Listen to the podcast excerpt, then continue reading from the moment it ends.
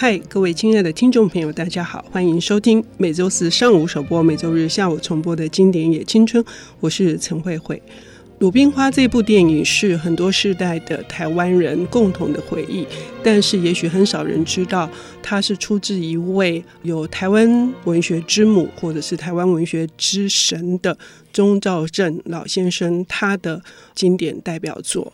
今天我们邀请到的领读人是小说家，也是文化评论者。呃，我非常喜欢他的作品，哈，就是从他写学校不敢教的小说，到他去年又出了一个，呃，只要有问题，文学就都能搞定，呃，以及另外的他有新作小说是《湖上的鸭子都到哪里去了》。他今天为我们带来这本非常重要的著作，哈，也是在向五月刚去世的钟老致敬。佑勋你好，哎、欸，慧慧姐好，然后听众朋友大家好。嗯，这本书呃，在这个时间点来选呢，我觉得除了是一种悼念之外哦，事实上它深具时代意义的。嗯、是，其实钟老呃，我们都、嗯、我们台湾界都会尊称钟道真为钟老，这样对？那钟老他其实。他的作品跟他整个人对台湾文学的发展非常重要。嗯、对，那其实有一个很关键的，就是说钟老出生于一九二五年，嗯、那他们是日治时代长大的，所以他们的这一代的作家的共通点都是日文非常好。嗯，但是他们遇到了。在二三十岁的时候，遇到国民政府来的时候，就被迫必须换成用中文写作。我觉得听众朋友可以想象一下，你现在中文很不错，对不对？如果我跟你说明年我们开始全部官方语言换成德文，你感觉怎么样？你想象一下，如果你是作家，我一定超崩溃，就是与生俱来的语言整个就被消灭。可是钟老他就在很努力，在这种状况下重新学习用中文写作。那《鲁冰花》的意义就在于说，这是他当时用中文写出来的第一部长篇。嗯、我看佑勋的这呃有几篇也是写在二零一五年写钟老的这个作品，是特别提到了两个关键点。一个关键点当然就是说，他突然被迫要用国语。等于是说，他真的是就用外国语来创作这件事情，当中有多少这么辛苦的学习？另外还有一点是说，呃，所谓的钟兆镇的书房是，他不是想到他自己，就是他这篇《鲁冰花》有一个很重要的一个意义。对，嗯。呃，《鲁冰花》是当时台湾本省籍作家第一篇在报纸上连载的长篇小说。嗯，现在可能大家不太知道连载的意义是什么。嗯、你知道，在当时连载是轰动的大事，那一举成名，嗯，全国都知道这样，因为报纸非常重要。嗯、而且，如我刚刚所说，大家刚从日文转换成中文，要写长篇小说是多困难的事，写到可以连载的程度。那各位可以想象，明年你用德文写一篇长篇小说，就 是这个感觉。对，那他刚刚慧慧姐讲到这个，他的书房是我觉得钟浩正这位作家。非常厉害的一个地方，就是一般的作家在写作上有自己的成就，这个我们知道。可是他是那种会把大家一起带起来的人，就是他试着把整个台湾的作家从这种语言的失落当中一起拉起来。嗯所以他同时还是很多刊物的编辑，嗯然后同时还是很多呃出了很多丛书。那很好玩的一件事哦，我就以《鲁冰花》为例，《鲁冰花》这一篇小说，他一登上连载之后，一般人就很开心，对不对？他很开心，可他开心完下一件事想到的是什么？他想到的是说，哎。这样代表本省级作家可以上报纸。嗯，那我朋友当中有一个另外一个很有才华的作家叫钟礼和。嗯，他立刻写信给钟礼和说：“嗯、我这个连载会连载到下个月。嗯，你下个月以前赶快给我一个长篇，我们再把它投过去，我们一起把这个阵地占下来。”嗯，就是你知道，一般的作家的思考模式可能是说：“哎，我连载上了，我再写一篇把它占下来。”是，可是他想的是。啊！我要让其他台湾作家也来。嗯，而且他一边看这个钟礼和先生的稿子，他们实事实上没有见过啊。对，他们这辈子从来没有见过面，他们是笔友，是非常连带很强的情感很好的笔友。他当时包括帮钟礼和，还帮呃叶石涛啊很多作家，我都开玩笑说他其实是地下文化部。啊，就是他事实上就在做我们现在说的作家经纪人嗯。的事情嘛，嗯、因为钟理和很穷，在美浓山区没有什么外界资讯，所以他就跟钟理和说：“那你稿子写好就给我，我帮你投。”嗯，投上了他就把简报跟稿费就寄给钟礼和，跟他说：“哎、欸，这个上了。”嗯，就是这个过程是非常感人的，而且他不是一年两年这么做，他是三四十年都这么做。嗯，所以到最后你就会发现，像今年钟老去世的时候，大家都集体会悼念他，嗯、因为。文坛上几乎所有作家都受过他的帮助，而且他是那种他可以跟你意见不合，可是他还是会帮助你的人，嗯，就是没有什么很强烈的党派性，只要你有才华，就算你跟我的政治立场或者是很多理念不合，他照样会觉得说无论如何要帮你。有一个很经典的例子就是陈映真，嗯，对，他跟陈映真很早就认识，他是另外陈映真另外一位重要的台湾作家。那陈映真后来就在政治立场上跟钟老完全对立嘛，可是即便在这样的情况下，钟老有三次可以。大规模出台湾作家全集的丛书的机会的时候，他的第一人选都是陈映真，而且他是知道陈映真会拒绝，他还特别在找两三个作家去帮忙说服，说无论如何。反正几乎什么条件我都可以答应，但是只要他愿意来出。那陈映真一次一次都回绝了，到最后回到陈映真都有点不好意思，都说啊，你知道我的某些信念跟立场，我不可能接，嗯、但还是谢谢你这样。对，嗯、那这就是我觉得钟老很特别的一个人格。我觉得多亏了那个佑勋写的这几篇文章，哈，就是也勾起我很多的一些记忆，包括钟老也是一个翻译者，是。对，他翻过一个很有名的东西，我看到的时候我真的是傻眼。嗯、就是我小时候在跟我外婆一起看连续剧，然后她很喜欢看阿信。嗯。阿信的台湾版本是中老翻译的。是，等我长到高中的时候，我我读了一些日本作家，我读了三岛由纪夫、安部公安部公房啊、金阁寺、川端康成，我回头发现全部都是中老翻的，到底怎么回事？这样的。但但是当年他们就是因为他们活过日治时代吧，他活用他的优势，他对日本文学非常熟悉。嗯，那回到这个鲁冰花，哈，就是这个意象，我们都知道鲁冰花是路边的花，就是野花在乡间呢。钟老是客家人，所以鲁冰花这个故事也是发生在比较偏远的山间，就是种茶的人家的一个小镇里面，等于是看到了这个学校的场景。那在谈一些呃教育现场的问题，我们今天来看，我们还是会觉得深深的被触动。可能有好几个层面，宥勋可以带领着听众一起来读。其实我。鲁冰花对我个人非常重要，嗯、就是刚刚慧慧姐有提到我出了一本小说，什么湖上的鸭子到哪里去？其实就有点像他致意，嗯、也是教育现场的故事。嗯、那鲁冰花，我觉得第一个重要的地方是在于说，在鲁冰花写出来那个年代，官方的作家都在写反共文学，嗯、那反共其实都不会发生在台湾，反共的故事一定都在中国大陆。嗯、那其他民间的大学生、学院里面的作家喜欢写现代主义，喜欢写很。曲折的、复杂、晦涩的故事，可是你如果看鲁冰花，就会发现它是一个很素颜的故事，嗯，干干净净，写的就是你身边最底层的民众在基层的学校会遇到那种孩子，然后这些孩子可能很穷，然后有但是有某种才华，那你会担心他被埋没，嗯，所以其实这篇小说它有一个很重要的特色，就是说它算是台湾文学早期开始。注意说，我们身边的事也很重要。嗯，我们应该回头来写我们身边的东西。这个本土的感觉，而且我们的问题唯有我们才能够描述。嗯，对，就是他所描述的那个状况，对台湾人来说太熟悉了。就是地方民意代表，然后 呃工人的处境，然后地方上的有利人士，然后跟老师之间的勾结，然后呃或者是官僚体系，甚至里面有一些我觉得很好玩的部分是，它里面有一些反派角色。这些反派是因为有钱，所以就是。他们就特别袒护有钱的小孩哦，要选一个画画选手，故意就选那个 有钱的小孩，而、啊、不选那个比较比较厉害但是穷人家的孩子。这样对。那我觉得很有趣的一个概念就是说，里面的主角是实习老师郭云天，嗯、实习老师无力可回天，对，他是新人啊，他无力可回天，他他最小，可是连里面的校长都告诉你他无力可回天。嗯，校长是整个学校最大的人了吧？嗯，校长来说这个我没办法，因为我有各种现实的考量，就是。最后，你就会发现这是一个很无奈，但是很台湾式的现实。所有事情都被人情世故卡住，然后最终一个最有才华的孩子就被埋埋没了。然后他的小说的结尾其实非常悲伤，就是主角说看中了那个很有才华的小孩画了一幅画，然后帮他投稿去一个全国性的大比赛里面。那他一直很很伤心，没有办法选上正式的美展。对，但是他就只能去投稿去别的地方。那最后传回捷报，他得了大奖。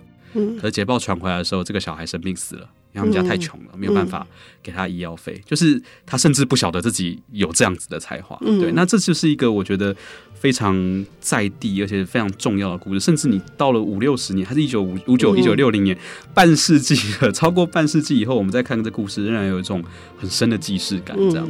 我们刚刚听佑勋说了，钟老他最重要的这一部《鲁冰花》对很多人意义都重大。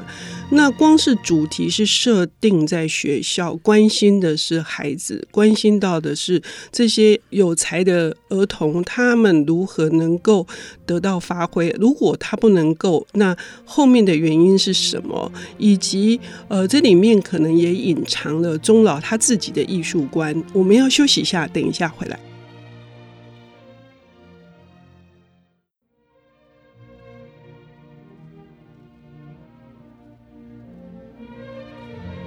欢迎回到《经典也青春》节目，我是陈慧慧。我们邀请到的领读人是小说家、文化评论者，呃，刚出版了《湖上的鸭子都到哪里去了》，是在向今天我们谈到的这个钟兆政先生他的代表作《鲁冰花》致敬。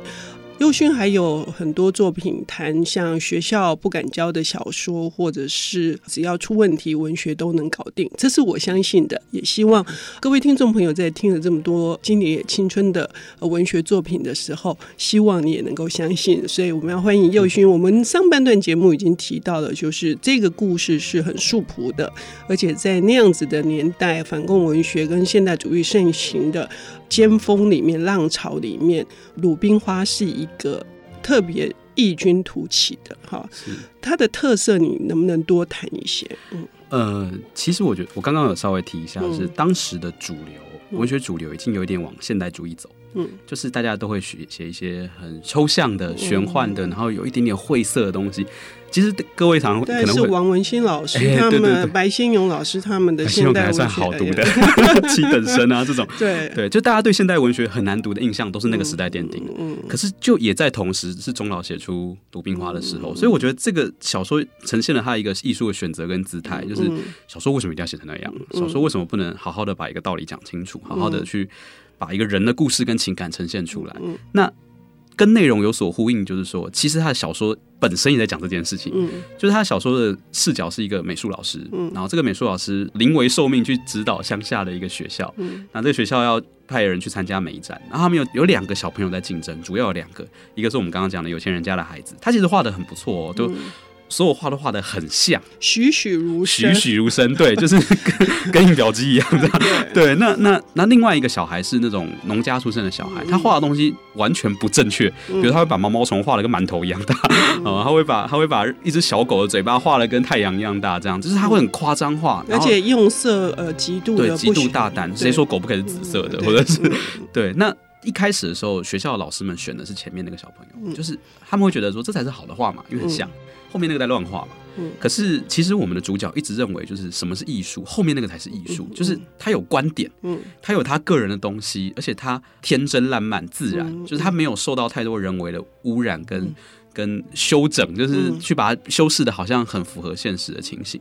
所以，其实我觉得这个都是他的某一种艺术表现，就是自然这件事情哦，呃，去放任你的想象力，去放任你的个性，而不要去硬把自己塞进一个扭曲的框框里。嗯，所以在写作的形式上，他反对现代主义那种不自然的写法。嗯，他要他要自然的贴近生活的东西。而在小说的内部的内容，他又告诉你说，就是确实我我我们标举的是后面这样子的话，后面这样的话才是真正好的儿童画。嗯，那这个东西有一个有趣的地方，就是说我这样讲哦，你可能会听起来觉得说，哦，所以他的艺术主张很简单，就是回归自然。嗯。嗯回归本土，那自然谁不会？我也我随便画两笔也自然嘛。可是怪，可是这就是有趣的地方。对，自然其实很难，因为你你你你受到的污染要去除不是那么容易的。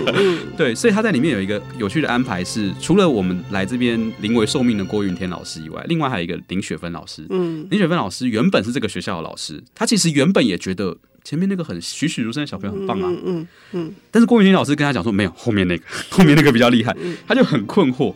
所以其实如果大家有兴趣去读这个小说，你可以注意林雪芬老师的变化，就是林雪芬老师他是从不懂到试着去学习，到最后好像理解了为什么后面那个艺术是更好的艺术。他其实钟老也透过这个安排在告诉我们说，你以为自然跟本本土的东西是简单的，嗯。可其实这个东西是对于林雪芬这样学历很棒、光鲜亮丽的大学毕业生、师范毕业的老师来说，他是要学的。嗯，正是因为他读到这么高了，所以他可能已经被污染了，他可能已经、嗯、已经远离那个初衷很远了。嗯嗯、他这个这个其实很有趣。那我自己小时候在读这个东西的时候，我有一个很深的感觉，就是这很像我。我是一九八八年生，嗯、很像我这一代的人或比我小一代的人，我们在面对台湾本土事务的一个感觉，嗯、就是我一开始也觉得本土很简单啊，嗯、很素朴啊，可等你真的等你要去学的时候，你才会发现有多少的细节我原来都不懂，离我生活最近的我最陌生。嗯，讲起美国的文学，我们小时候小文青的时候，每个人头头是道，嗯、美国的、日本的、欧洲的卡夫卡这样。那讲起台湾的呢，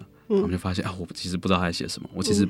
没有办法进入他的世界，对。那我走进一间庙的时候，我完全不晓得这些建筑的样式是什么，可是我搞不好可以对巴洛克建筑朗朗上口。嗯、这个其实就是我觉得钟老在一九六零年代就已经试着去提出来的一个问题，就是你小看了本土，然后你没有去挖掘它那个真正真正好的东西，这样。嗯、所以，呃。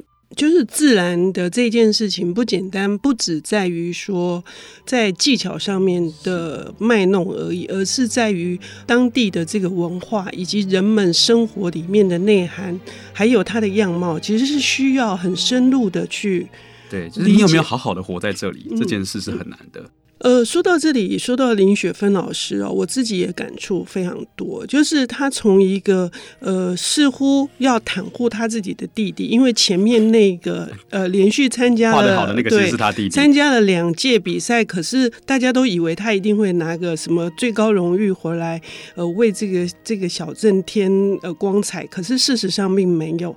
呃，一开始是这样子的情况，可是林雪芬老师最后他被打动了，他也起了一个呃全新的开了眼界了，他开始的有一些不同的呃想象跟不同的观点，这个变化我是认为是钟老他处理的非常的好，他在他把那个一开始的抗拒到他最后，如果就刚刚我们节目前佑勋说的话是。那个郭云天已经把种子撒在了是雪芬的身上了。这个就是我们聊到呃小说的尾声，就是如果大家有兴趣看的时候，尾声是一个非常，我觉得这是那一段写的很好的一段哦。嗯，尾声是个悲剧，就是我们的主角那个小孩子病死了。嗯，然后甚至看起来反派大获全胜，因为你明明是被你害到 被害到很惨的古阿明病死了，结果那个林家就是。就是很有势力、地方势力的林家还要跑出来沾光啊，说：“哎，我们这是我们地方地灵人杰。”这样，但是就在那个送葬的行列的外面，钟老写了另外一个段落，就是他写说鲁冰花种子已经撒下。对，其实他在讲的，就是有两条线，一个就是林学芬老师，就是他对于艺术的理解，他对这个世界上教育现场的运作的理解，他已经都看到了。所以，即使这一场仗看似是输了，但是他还有后面的未来。这样，那他的另外一条线，我觉得是那个古阿明的姐姐。嗯。其实古阿明的姐姐也是，她是个小孩子，她就是宠她弟弟，她也没有再多想。那但是她在那边就很提出了很尖锐的质问，去问郭云天老师说：为什么事情会变成这个样子？你不是说古阿明画的非常好吗？那是一个很痛的成长，可是他在这么小的状况之下，就看到了那个很残酷的大人运作的画面。可是曾经有郭云天老师，曾经有一些大人在他面前示范呢，就是正确的事我会坚持到底。这个也是个种子。对，所以我觉得这是鲁冰花这个意象的最核心的关键。而再折回来，我们第一段谈到的日治时代台湾作家的处境，嗯、他们其实我觉得这有点自况，你知道吗？嗯、他们就是日治时代活下来的种子。嗯，日治时代曾经有非常繁荣的文坛，可是在战后全部被湮灭了，就是完全被盖起来了，看不到。嗯，对。那谁是种子呢？钟兆生就是种子啊。嗯，叶石涛就是种子啊。对，是。呃，各位听众朋友，你听到了这这个节目。然后你听到了佑勋今天的这一番话，所以你们也变成种子了。哦，我们文学的种子是需要更多人一起来，像路边的花，呃，鲁冰花一样，它生命力多么的旺盛哈！尽管是一个非常悲剧的，可是呃，尽管这个茶妹就是这个姐姐古茶妹哈，她这样子的。在郭云天老师的怀里痛哭哈，这世界有多么的不公平，可是我们还是相信，假设我们能够有一个我们这些大人好，像佑勋一样为我们示范做正确的大人，我们就有机会让更多的鲁冰花开花。谢谢佑勋，谢谢。